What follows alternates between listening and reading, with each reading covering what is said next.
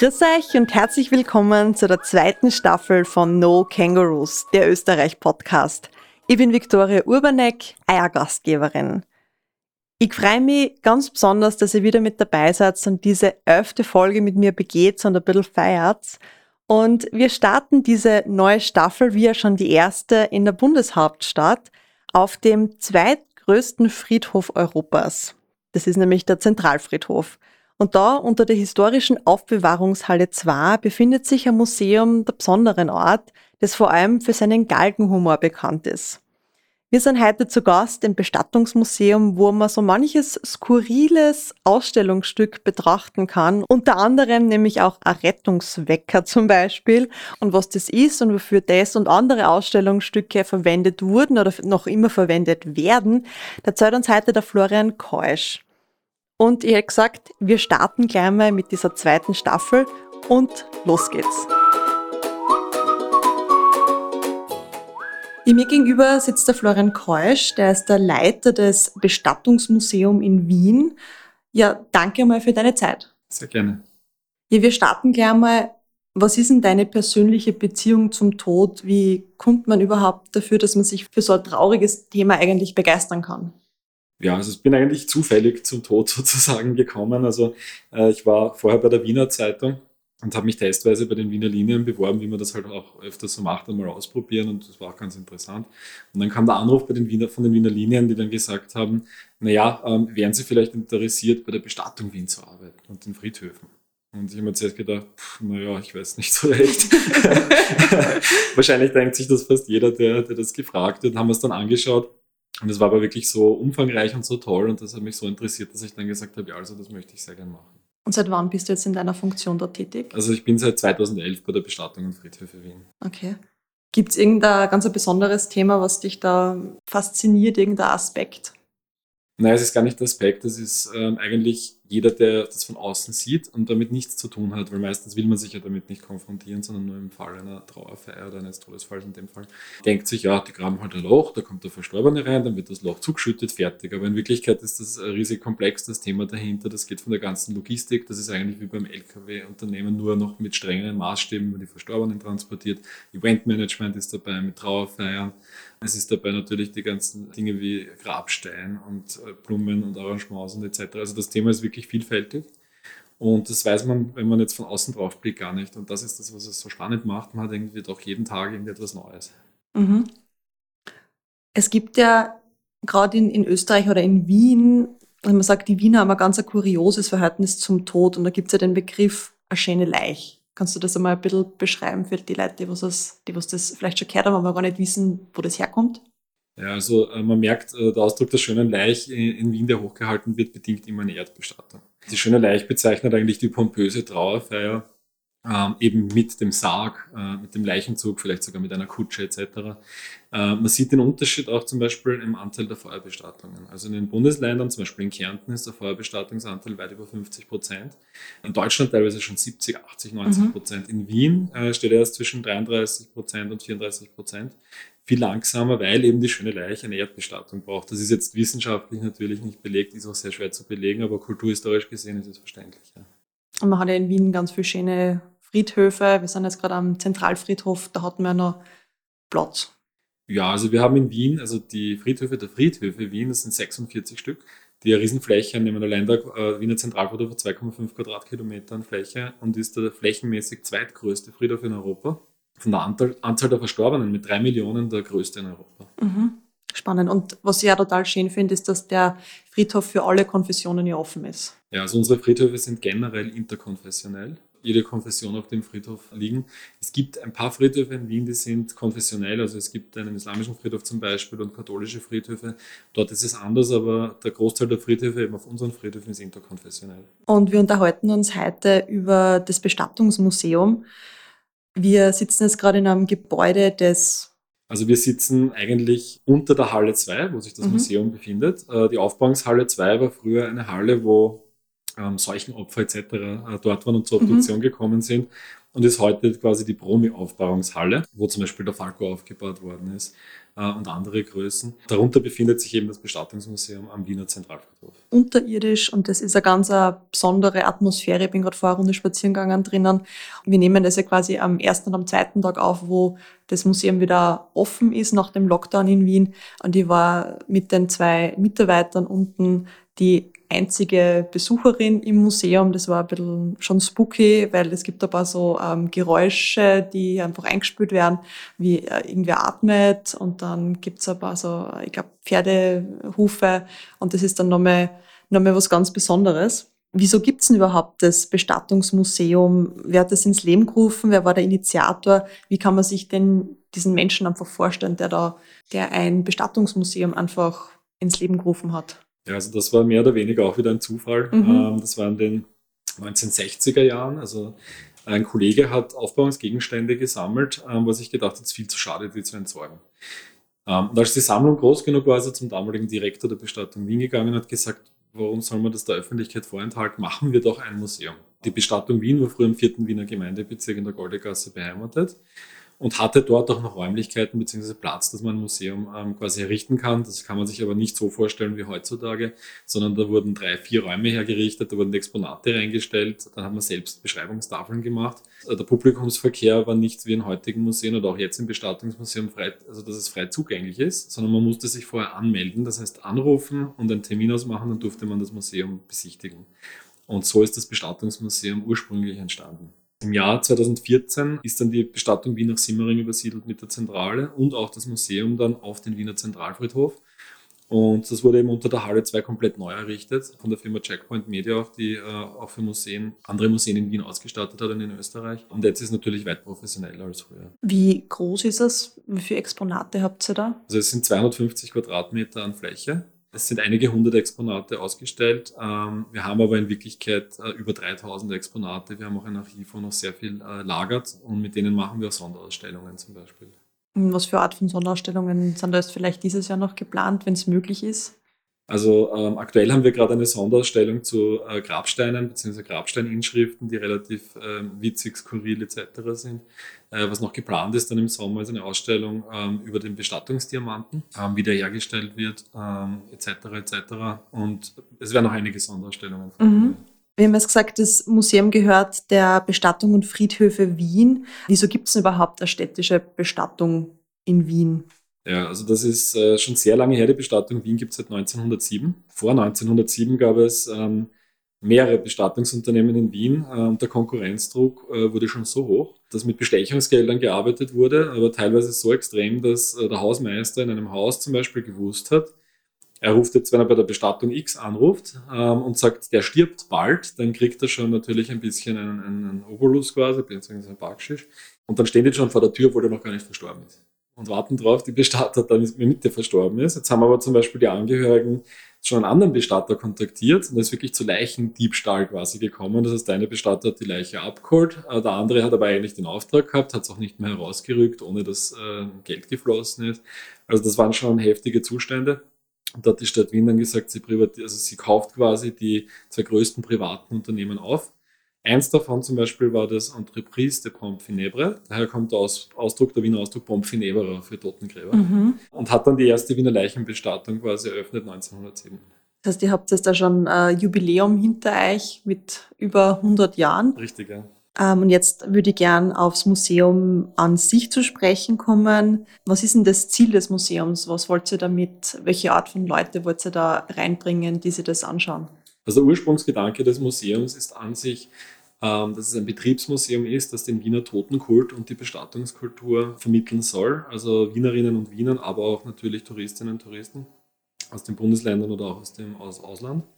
Es ist zusätzlich natürlich auch so, so ein bisschen unsere Leistungen herzeigen, also auch die Geschichte der Bestattung Wien zum Beispiel, wie hat ein Begräbnis früher ausgeschaut, wie schaut es jetzt aus, was gibt es jetzt für Produkte, weil das ist ja ein Wahnsinn, wie sich das entwickelt hat, wie viele zusätzliche Produkte es gibt. Das ist die erste Ebene und die zweite Ebene ist eigentlich dann ein bisschen später dazu gekommen, nämlich ähm, versuchen durch Humor ähm, die Angst äh, vom Tod zu nehmen. Da beziehe ich mich jetzt explizit zum Beispiel auf den Social Media Auftritt oder auch auf den ähm, Shop, Online-Shop wie Offline-Shop sozusagen dass man versucht, gesellschaftlich äh, doch ein bisschen was zu bewegen und zu versuchen, den Tod anders, anders zu konnotieren im Denken. Wisst ihr, das weißt du sicher, wie viel Leute ungefähr sich das Museum jedes Jahr in einem normalen Jahr anschauen? Ja, also äh, seit wir begonnen haben mit Social Media, mit der Ausrichtung, äh, ist es eigentlich kontinuierlich angestiegen. Also bevor der Pandemie waren es dann schon fast 13.000 Besucherinnen im Jahr. Wir haben aber gesehen, es wäre noch wirklich stark weiter gestiegen, nur dann hat es natürlich das abrupte Ende gegeben durch Pandemie und Lockdown leider. Aber ich bin mir sicher, dass noch weit mehr äh, Menschen gekommen werden, weil der Bekanntheitsgrad des Museums auch international schon mittlerweile recht hoch ist. Ja, man findet, wenn man ein bisschen recherchiert zu euch, ja weltweit mittlerweile ähm, Berichterstattungen, die da über dieses Thema, über das Museum berichten und ganz spannende Geschichten zutage fördern. Ihr habt jede Menge skurrile Ausstellungsstücke, ein Satz dafür bekannt. Da gibt es zum Beispiel Uniformen, Urnen und Kreuze, also das sind immer diese klassischen Sachen, die man damit mit dem Tod und mit einer Bestattung verbindet. Aber ihr habt auch aber andere Sachen, wie zum Beispiel eine Kutsche für den Leichentransport. Vielleicht kannst du da ein bisschen was erzählen. Ja, also dann fange ich mit dem Herzstichmeister Mhm. Also wir haben einen Herzstichmeister.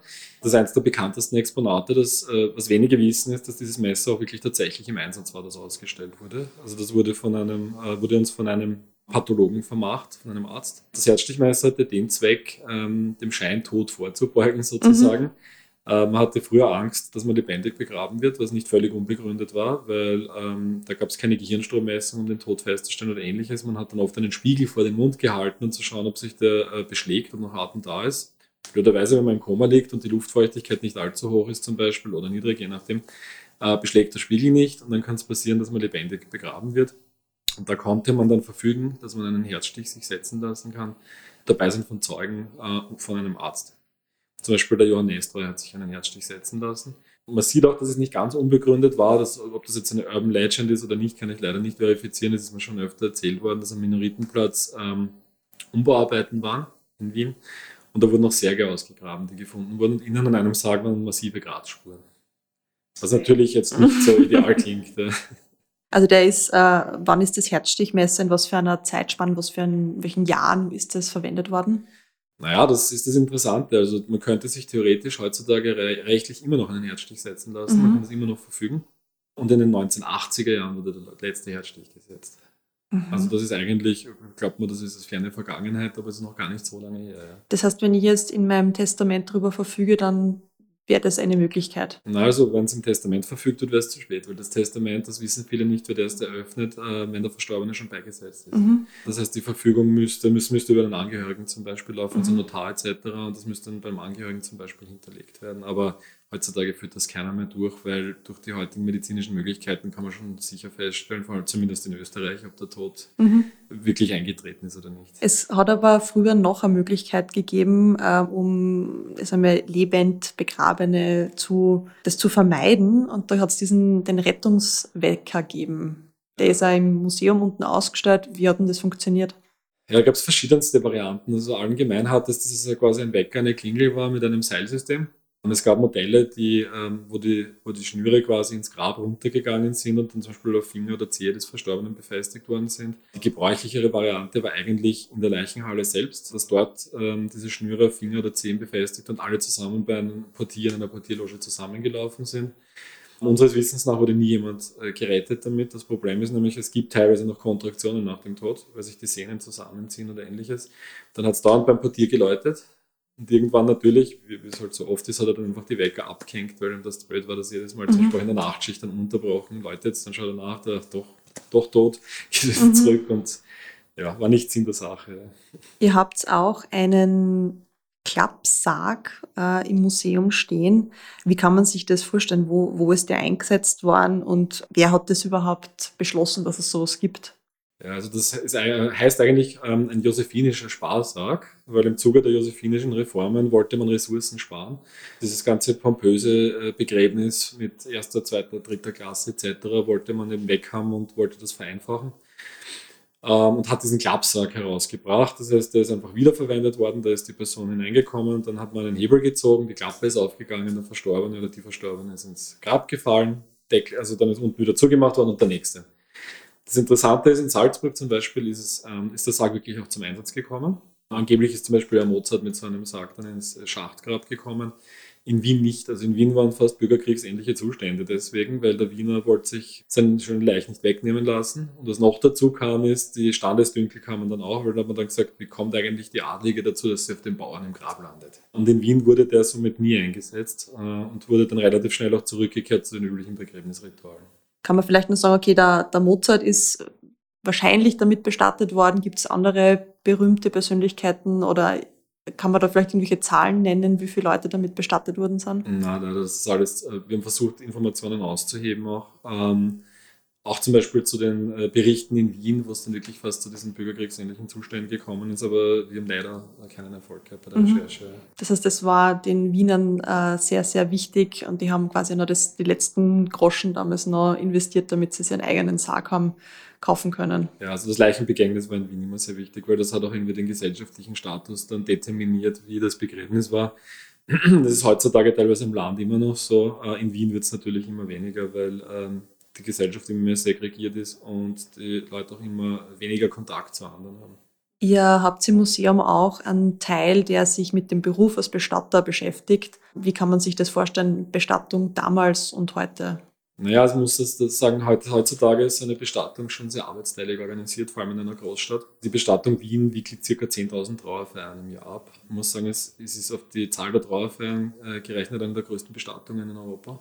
Ein Unterschied zum Bestatter auf dem Land zum Beispiel. Und das ist eben so wie früher und heute. Der Bestatter auf dem Land macht quasi alles oder fast alles. Also der nimmt das äh, Gespräch auf mit den Trauernden, holt den Verstorbenen ab, äh, arrangiert äh, die Trauerfeier vor Ort, begleitet mit vielleicht Mitarbeitern dann den Sarg zum Friedhof und, und fertig. Ja. Bei uns gibt es eine eigene Abteilung zum Beispiel, die nur Verstorbene abholt. Mhm. Also die machen den ganzen Tag nichts anderes als Verstorbene abholen, weil am Tag werden um die 30 bis 40 Leute in Wien abgeholt von uns. Es wäre anders gar nicht zu bewerkstelligen. Dann gibt es ein eigenes Kundenservice quasi, das sich nur um die Aufnahme der Trauerfälle kümmert. Dann gibt es einen Arrangeur, heißt das, oder eine Arrangeurin, die dann vor Ort in der Halle zuständig ist für die Trauerfeier selbst. Äh, und und und. Also das ist alles sehr arbeitsteilig organisiert und das ist sicher auch der große Unterschied zu damals. Ähm, abseits jetzt natürlich auch von den ähm, Gegebenheiten wie damals mit, mit Kutsche und Pferden und Hygienemaßnahmen damals und heute etc. Es gibt ja eine, man sagt, man wird mit der Linie 71 abgeholt. Ähm, auf was bezieht sich das? Ja, also man, hat, äh, man sagt zum Beispiel auch, er hat den 71er genommen, das heißt, mhm. er ist verstorben. Das war so, dass ähm, es eine Leichentram gab, die hat Verstorbene quasi aus der Stadt raus aus den Zentralfriedhof geführt. Die ist auch angekoppelt worden auf den normalen Straßenbahnwaggon, wo die Passagiere drinnen gesessen sind. Mhm. Ähm, leider, leider ist diese Leichentram äh, irgendwann zerstört worden, vermutlich im Zweiten Weltkrieg. Wir haben nur noch ein Modell äh, vorrätig und Fotos. Äh, generell war es so, dass auf der Simmeringer Hauptstraße in Richtung des Zentralfriedhofs äh, die ganze Zeit eigentlich nur Begräbniszüge vorbeigefahren sind und die Anrainer sich schon furchtbar beschwert haben, dass eigentlich jeden Tag 20 Kutschen vorbeifahren mit Trauernden vor ihren Fenstern und die wollten das natürlich nicht. Und da wir sich dann Möglichkeiten überlegt, wie man die Verstorbenen zum Friedhof bringt, ohne dass da quasi eine Trauerprozession nach der anderen vorbeizieht. Und die skurrilste Idee war eigentlich die Leichenrohrpost. Die Leichenrohrpost war äh, sogar schon im Wiener also im Gemeinderat dann diskutiert worden, etc. Da In was für einem Jahr sind wir jetzt ungefähr? Äh, wir sind ungefähr im, müsste ich jetzt unten schon die Kollegen wissen, das ist sicher 1905 oder 1910. Also ja, Anfang 20. Ja, 20. Jahrhundert. Jahrhundert. Anfang 20. Jahrhundert da wollte man quasi wie bei einer Rohrpost, wie man das kennt, die Verstorbenen dann über unterirdische Tunnelröhren äh, mit Druckluft auf den Zentralfriedhof schießen. Ja. Das klingt, klingt, sehr skurril, ja. Aber die Pläne waren schon relativ weit fortgeschritten. Also es war nicht so, dass es jetzt nur eine Idee war, sondern es wurde wirklich auch schon geplant, wie man die Verstorbenen quasi auf den Zentralfriedhof schießt. Also ich glaube 30, 30 bis 40 Verstorbene pro Tag ist noch handelbar die Angehörigen hätten sicher wenig Freude damit gehabt, wenn ja, ihr. sicher sogar. Also damals waren es allerdings mehr, also weil äh, Wien war damals größer und die Sterberate war damals höher, also damals äh, starben mehr Leute als heute. Ja. Während der, der Habsburger Zeit waren die ganzen Begräbnisse noch, also wirklich pompös. Das war wirklich ein, da hat man sich Fensterplätze gegen Entgelt zum Beispiel organisiert. Zum Beispiel die, ich glaube, Habsburger Ecke hat das Kassen. Ja, also wir nennen es bei uns Habsburger Ecke im mhm. Museum richtig. Also da wurden äh, gegen Entgelt auf der Kärntner Straße oder am Graben oder ähnlichem dann ähm, die Plätze verkauft quasi, damit man eine möglichst gute Sicht hat. Es wurde angeordnet, dass die Lokale zugesperrt haben müssen äh, während der Feier, damit auch möglichst viele teilnehmen. Allerdings ist das nicht nur früher so gewesen, sondern heute auch. Ähm, zum Beispiel äh, bei Zita oder Otto bei dem Begräbnis, die noch nicht so lange her mhm. sind, Ähm, da kamen auch Zehntausende Menschen, äh, wenn nicht sogar über 100.000 Menschen. Abordnungen von Tiroler Schützen, Abordnungen von diversen, äh, aus Ungarn zum Beispiel, etc., eben aus den früheren äh, Kronländern. Das war auch natürlich ein riesen Begräbniszug. Ob es künftig noch so sein wird, aus meiner Einschätzung nach glaube ich nicht natürlich, weil mit Otto war eigentlich der letzte, wäre ich jetzt der letzte dann äh, verstorben, wo wahrscheinlich so ein Aufwand betrieben wird. Aber es war noch zu erleben, auch in der heutigen mhm. Zeit. Ja. Heute wissen wir, dass Bestattungen jetzt nicht gerade eine günstige Angelegenheit sind, sondern auch mit mehreren tausend, zehntausend Euro zu Buche schlagen können. Wie war denn das zum Beispiel in der K&K-Zeit? Ja, also, also um vielleicht zuerst mit heutzutage zu beginnen, stecken ja viele, viele logistische äh, Dinge dahinter. Also es ist relativ viel Aufwand. Ähm, und was viele vergessen, ist dieser Gesamtbetrag. Also bei uns kann man jetzt sagen, durchschnittlich kostet eine Beisetzung mit Friedhofsgebühren und Co. dann um die 5000 Euro. Ich meine, das ist natürlich immer, wenn man sagt, was kostet ein Begräbnis? Ja, wollen sie einen Smart oder einen Ferrari? Ja? Also das wird so wie bei der Hochzeit, es geht von, richtig, von, von bis. Ja. Und was viele vergessen bei dem Gesamtbetrag, äh, bleibt dem Bestatter, äh, sind die Kosten für den Bestatter selbst meistens nur die Hälfte, weil die andere Hälfte ist dann Friedhofsgebühren, zum Beispiel Spitalsgebühren, Gebühren für die Kirche etc. Also das sind viele so kleine Einzelposten. Die meisten Bestatter in Österreich verrechnen ähm, nur alles auf einer Rechnung. Da steht dann zwar drauf Durchlaufkosten etc., weil sonst kriegt der Kunde von jedem Einzelnen eine Rechnung und kann sich da herumplagen und das will man eigentlich vermeiden. Ja. Früher waren die, waren die Beisetzungen sicher auch äh, nicht günstiger. Ähm, da gab es eben Begräbnis erster, zweiter, dritter Klasse zum Beispiel, ein pompöses Begräbnis erster Klasse mit zum Beispiel dann Kutsche und Ziegleuchtern und Aufbauungshalle, wirklich eine große mit viel Blumen. Kann ich mir gut vorstellen, dass das sogar kostenintensiver war als heutzutage. Ja. Du hast gerade gesagt, erste, zweite, dritte Klasse, was wäre dann, also wer jetzt, wer hätte ein Begräbnis zweiter Klasse gekriegt und wer ans dritter Klasse? Äh, das war rein finanzielle Frage. Also jemand, der äh, sich ein, also Begräbnis erster Klasse, wenn man es sich leisten konnte, hat man es gemacht. Ja. Mhm. Ähm, äh, der Unterschied zwischen den Klassen waren dann, waren dann eben, wie viele Kronleuchter, wie viele Kerzen dort gestanden sind, was für ein Sargmodell es war, welche Aufbauungshalle es war, wie viel Blumenschmuck, welcher Blumenschmuck, ob es eine Kutsche gab oder ob es keine Kutsche gab. Das waren dann so die unter Anführungszeichen mehr oder weniger Nuancen dazwischen, die das unterschieden haben. Gibt es heute noch irgendwelche Bestattungen mit Kutsche? Gibt es ja natürlich. Also zum Beispiel der Helmut Silb, der Altbürgermeister, ist äh, mit der Kutsche transportiert worden, weil er auch ein großer Fiaker-Fan war. Äh, und es kommt immer wieder vor, dass äh, Menschen ein Kutschenbegräbnis haben wollen. Ähm, wir haben auch noch eine Kutsche und äh, die Möglichkeit, Pferde zu organisieren für die Kutsche. Also es kommt durchaus schon vor, ja. Wie sind dann die Begräbnisse Ende des 19. Jahrhunderts überhaupt abgelaufen? Wie kann man sich das vorstellen? Du hast vorher gesagt, es ähm, es hat dieses quasi ein kleines Mafia gegeben um, um die Bestattung selbst, aber wie ist so dieser, dieser Prozess sonst im, im Hintergrund gelaufen? Mhm. Also rein vom Ablauf her ähm, hat sich jetzt quasi früher, zwischen früher und heute nicht wirklich viel geändert, weil sobald eine Person verstirbt, äh, wird einmal der Tod festgestellt und muss von einem Totenbeschau heutzutage festgestellt werden, wird damals nicht viel anders gewesen sein. Dann muss das Bestattungsunternehmen kontaktiert werden, damit der Verstorbene abgeholt wird. Dann das Begräbnis quasi beim Bestattungsunternehmen geplant werden. Also dieser, dieser grundsätzliche Ablauf wird sich zwischen früher und heute nicht unterschieden haben. Mhm. Abseits jetzt von Kriegszeiten natürlich, weil da war das schon anders. Ja. Und das Bestattungsmuseum heute, wie finanziert sich so ein Museum? Es ist, es ist zwar jetzt nicht klein, aber jetzt mega groß ist es auch nicht. Ja, also wir haben ähm, im Museum, nachdem wir ein Betriebsmuseum äh, sind, kriegen wir keine Förderungen. Das heißt, wir müssen uns wirklich selbst erhalten. Das ist auch ein Mitgrund, warum wir den Online-Shop dann eingeführt haben ähm, damit wir eben damit äh, ein bisschen mehr Deckungsbeitrag für das Museum erreichen, weil rein durch die Besucherinnenzahlen ist, soweit ich weiß, in Österreich kein einziges Museum ähm, quasi positiv ohne Förderungen. Mhm. Und wir mit, schauen halt mit dem Shop, dass wir zumindest äh, die Kostendeckung erhöhen und das ist uns bis jetzt auch ziemlich gut gelungen. Was findet man bei euch zum Beispiel im kreativen Souvenirshop? Ja, also wir haben man hat mittlerweile schon fast Klassiker, wie zum Beispiel das Turnsackerl mit Ich turne bis zur Urne. Wir haben ein Trauerspielzeug aus Lego. Wir haben ganz neu eine Schlafmaske mit Ich bin nicht tot, ich schlafe nur, Bestattung Wien. Diverse T-Shirts, wie der letzte Wagen ist immer ein Kombi, wo der Leichenwagen zum Beispiel drauf ist, oder Zigarettenetui mit Rauchen sichert Arbeitsplätze, oder auch zum Beispiel so FFP2 Maskencover äh, mit Corona-Leugnen sichert Arbeitsplätze. Also es ist schon eine bunte Palette von, von skurrilen Artikeln. Ja. Ihr habt sogar einen Honig vom Zentralfriedhof. Richtig, ja. Also es stehen Bienenstöcke auf dem Zentralfriedhof und das äh, ist ein Imker, der kümmert sich drum und es ist wirklich Honig vom Friedhof, den wir verkaufen. Ja.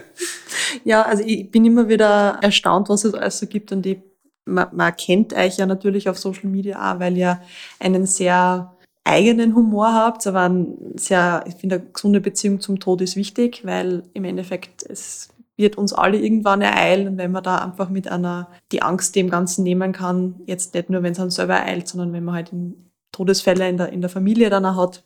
Ihr habt auf Social Media immer wieder ganz viel lustige Postings und teilst da ganz, ganz ähm, besondere Geschichten auch. Was ist denn zum Beispiel eins von deinen Lieblingspostings, das ihr in den letzten Jahren da veröffentlicht habt? Ja, also um ehrlich zu sein, vom Erfolg her, das Corona-Leugnen sichert Arbeitsplätze. Haben wir uns selbst nicht gedacht, aber das Posting hat 600.000 Einzelaufrufe mhm. gehabt, ohne dass wir jetzt irgendwie einen Cent Werbung reingesteckt haben. Hat sogar der, der österreichische Botschafter in den USA dann geteilt auf Englisch. Und dann hat mich ein Bekannter, der auf den Philippinen wohnt, ähm, angeschrieben und hat gesagt, hey, das habe ich gerade gelesen von euch. das, das zieht schon wieder Kreise, das ist ja ein Wahnsinn. Ja. Ihr seid, ihr seid wirklich sehr kreativ. Ihr habt auch äh, einmal ein Posting gehabt mit einem Männersarg. Ja, Manspreading-Sarg. Ja. Genau, wo halt wirklich die Beine auseinander sind. Ja, Jetzt nochmal, um aufs Museum zu sprechen zu kommen. Äh, wie kann man das heute erleben? Was kann man unten noch alles sich anschauen? Also prinzipiell sieht man die ganze Bestattungskultur von früher bis jetzt. Man kann zum Beispiel sehen, wie tief eigentlich ein Grab ausgehoben wird. Also da kann man sich wirklich hinstellen und sieht dann oben, wie weit die Linie entfernt ist mit 2,70 Meter, 80. Da komme nicht einmal ich, obwohl ich zwei Meter groß bin, fast mhm. raus, wenn ich da hineinfallen würde.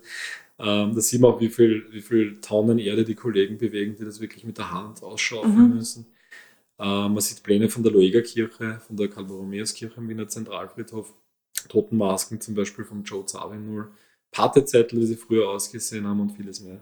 Im Rahmen der äh, langen Nacht der Museen gibt es ja noch ein interaktives Element. Was kann man da bei euch machen? Ja, also man kann äh, schon seit längerem Probe liegen bei uns. Äh, mittlerweile geht es sogar so weit, dass wir sogar schon einen Doppelsarg haben, wo man dann zu zweit drinnen liegen kann äh, und ein Foto zum Beispiel im Sarg machen kann. Das ist immer extrem beliebt. Also da stehen wirklich schlangenweise die Menschen an, obwohl wir das schon eigentlich seit über zehn Jahren anbieten. Hat, hat uns selber überrascht, dass da das äh, Interesse so groß ist. Wir haben sogar schon gehabt einen Wettbewerb von einem Radiosender, wo zwei Moderatoren wechselseitig geschaut haben, wie lange halten sie im Sarg aus quasi. Wer als erster raus will, hat verloren. das ist nicht ganz so unheimlich war, weil da darf man natürlich den Deckel dann nicht komplett schließen, weil irgendwann geht die Luft aus und wenn man aufmacht, ist dann ja leider mhm. bleibt einer ewig drinnen quasi. Das muss auch nicht sein. Ja. Und dann drucken wir uns alle die Daumen, dass die nächste lange Nacht am Museum, im, glaube im Oktober findet das immer statt. Genau, also die findet im Oktober statt, angekündigt äh, ist sie. Das heißt, äh, von aus heutiger Sicht gehen wir davon aus, dass sie stattfindet. Wir haben uns für die letzte schon ein Spezialthema überlegt, ähm, nämlich das Thema Pandemie, mhm. das sehr gut auf den Friedhof passt. Wir haben nämlich vor ein paar Jahren äh, Nachtführungen auf dem Wiener Zentralfriedhof äh, äh begonnen anzubieten. Äh, das haben mittlerweile schon viele tausend Leute wahrgenommen und wir haben das vorgestellt bei der Langen Nacht der Museen vor zwei, drei Jahren. Da war der Andrang so groß, dass die Leute äh, keinen Platz mehr gekriegt haben, weil 400 Leute, die mitgehen bei einer Führung, ist sinnlos. Und genau äh, in, in, dem, mit diesem äh, Führungsteam werden wir dann über ähm, Pandemien auch äh, eine Führung anbieten bei der Langen Nacht der Museen. In der Nacht auf dem Wiener Zentralfriedhof. Also das wird sicher interessant. Was für Pläne habt ihr noch für das Bestattungsmuseum? Gibt es irgendwelche Objekte oder irgendwelche Sachen, die ihr noch unbedingt ausstellen wollt, was es vielleicht noch im Archiv liegt? Ja, also wir haben, wir haben wirklich viele Objekte, uns fallen sicher immer wieder neue äh, Ausstellungen ein. Auch im Online-Shop werden wir wieder neue Produkte dann anbieten. Man muss halt dazu sagen, ähm, das Bestattungsmuseum läuft jetzt von dem Marketing etc. eher nebenbei, weil wir ähm, im Bereich bei uns 800 äh, Mitarbeiter mit sieben Firmen und wir natürlich die alle kommunikationstechnisch betreuen und die Bestattung Wien direkt und die Friedhöfe Wien natürlich mehr Ressourcen brauchen jetzt und auch anfordern als das Museum. Das heißt, beim Museum ist es ja so, wenn uns etwas Gutes einfällt, machen wir was. Kann aber natürlich auch sein, dass es vielleicht länger nichts gibt, weil uns nichts einfällt, weil ähm, wir haben extern jetzt keine Agentur oder ähnliches, die sich kümmert, weil wir machen das alles wirklich im Team selbst. Ja. Und wie groß ist euer Kommunikationsteam für jetzt die gesamte Bestattung und Friedhöfe Wien? Für, für die gesamte Bestattung und Friedhöfe Wien, inklusive mir, sind wir fünf Personen. Mhm. Ja. Also wir haben ähm, sieben Webauftritte. Wir sind mit einigen auf Instagram, auf Facebook, ähm, zum Beispiel Beschilderung 46 Friedhöfe und 15 Kundenservicestellen mhm. und, und, und, und, und. Und das muss halt alles mit dem Team bewältigt werden und da bleibt fürs Museum jetzt nicht mehr so viel übrig, leider. Ja. Was ist denn dein Lieblingsgrab am Zentralfriedhof? Oder wo bist du ganz gerne mehr unterwegs für einen Spaziergang? Ja, also das Lieblingsgrab kann man schwer sagen, weil es gibt wirklich viele schöne Gräber. Es gibt skurrile neue Gräber, es gibt äh, genauso äh, sehr spannende alte Gräber. Eins, eins der Gräber, das mir sehr gut gefällt, ist zum Beispiel vom, vom Dex. Mhm. Äh, mit der Katze oben, mit der Krone. Da habe ich zum Beispiel, das habe ich selbst gelesen, dann in einem Artikel, dass die in der Katze drinnen zum Beispiel eine Stange Chick drinnen ist. Weil er ja gern geraucht hat. Ähm, das Klavier von Udo Jürgens zum Beispiel, also das Marmorklavier ist auch sehr schön. Da gibt es ja eine tolle Geschichte dazu, weil er wollte ja nicht in das, der Erde bestattet werden. Ja, oder? genau. Und sein Bruder hat ähm, als Bildhauer ähm, und hat das quasi ausgearbeitet, also der Bruder von Udo Jürgens. Das älteste Grab am Zentralfriedhof ist gleich in der Nähe vom Bestattungsmuseum. Das ist, wenn man beim äh, Kaffeehaus auf dem Friedhof, mhm. was wir auch am Café Oberlau vorbeigeht, rechts ist das älteste Grab. Also es gibt wirklich viel zu sehen. Es gibt sogar noch ein paar Gräber. Das war auch relativ lustig. Äh, Riesenaufregung und da ruft mich eine Zeitung an und sagt, äh, am Zentralfriedhof, da wurde geschossen anscheinend in der Nacht und da ist ein Grabstein und der hat lauter Einschusslöcher und eine Figur, die hat ein Einschussloch. Dann schauen wir nach. Ähm, ja, das stimmt, da wurde geschossen im Zweiten Weltkrieg. Mhm. Schon ein bisschen länger aus. Ja. Genau, war nämlich äh, Frontlinie, da wurde gekämpft und der Grabstein dürfte schon so alt sein, dass eben da Einschusslöcher drinnen waren. Ja, es war eigentlich ganz interessant, dass das äh, immer noch heutzutage den Leuten auffällt, um Gottes Willen, da sind Löcher drin. Ja. Ihr habt, du hast gesagt, drei Millionen Menschen, die hier begraben worden sind. Wie viel hättet ihr vom, vom Platz her Kapazität? Kann man das irgendwie sagen? Also man kann jetzt keine genaue äh, Kapazität benennen. Der Zentralfriedhof war ja eigentlich ausgelegt als einziger Friedhof für Wien. Ähm, das war die Ursprungsidee, da haben sich die Wienerinnen in Wien aber auch wieder mal gewehrt und gesagt, nein, sicher nicht, weil was fahren wir da so weit raus und äh, was mit unseren anderen schönen Friedhöfen. Also insofern ist mehr als genug Platz. Vor allem muss man dazu sagen, drei Millionen Verstorbene, ja, aber da ist von vielen ja gar nichts mehr übrig. Also Menschen, die schon 100 Jahre hier liegen, das sind noch Knochenfragmente dann da, ähm, aber das war's. Gibt es noch irgendein Schmankerl oder irgendein Fakt oder irgend noch eine besondere Zahl, die, die du gerne dann noch hineinstreuen möchtest? Ja, also was uns wirklich überrascht hat, war ähm, mit dem Bestattungsmuseum, dass wir eigentlich nicht nur die junge Zielgruppe damit ansprechen, sondern auch ältere. Ähm, mir wurde ein Foto zugeschickt zum Beispiel, wo ein, ein ungefähr 70, 75-jähriger Herr, ein Turn, ich turne bis zu eine Turnsackel auf seinem Siegerprotest beim Seniorenturnen, da gab es so Wettbewerbe, Meisterschaften, hat er das wirklich am Siegerprotest oben gehabt und man hat im Hintergrund leicht unscharf gesehen, wie wirklich alle hinten, die stehen, lachen, also wirklich glücklich sind. Und, und das hat mich persönlich oder uns persönlich auch alle wirklich sehr gefreut, dass auch ältere Menschen das annehmen und, und unseren, mit unserem Schnee umgehen können und die das auch nicht so Bier ernst nehmen, obwohl es ja doch eine andere Situation ist, wenn man 20, 30 Jahre alt ist. Ja. Äh, wir haben schon gesagt, man findet euch am Wiener Zentralfriedhof beim Tor 2. Ja, richtig, beim Tor 2. Genau, und eure normalen Öffnungszeiten sind? Am besten auf die Homepage schauen, weil jetzt in der Pandemie ist on, eine On-Off-Beziehung mit dem Bestattungsmuseum. Wir haben mal offen, dann wieder zu und das ist relativ unberechenbar. Insofern ist es am besten, man geht auf www.bestattungsmuseum.at oder verfolgt uns auf Facebook, wo wir auch äh, Bestattungsmuseum heißen, ganz einfach. Genau, auf Instagram seid ihr, glaube ich, auch unterwegs. Instagram sind wir auch, richtig, ja. Genau, auch mit dem, mit dem so einem Bestattungsmuseum. Richtig, ja. Ähm, und es gibt ja noch ein Bestattungsmuseum in Deutschland, das heißt allerdings Museum für Sepulkralkultur, ist also nicht zu verwechseln. Ja. Du, vielen herzlichen Dank für deine Zeit und noch einen schönen Tag. Sehr gerne, wünsche ich dir auch. Dankeschön. Ja, ich finde es immer wieder spannend, was es in Österreich für besondere Orte gibt und für skurrile Plätze und Museen.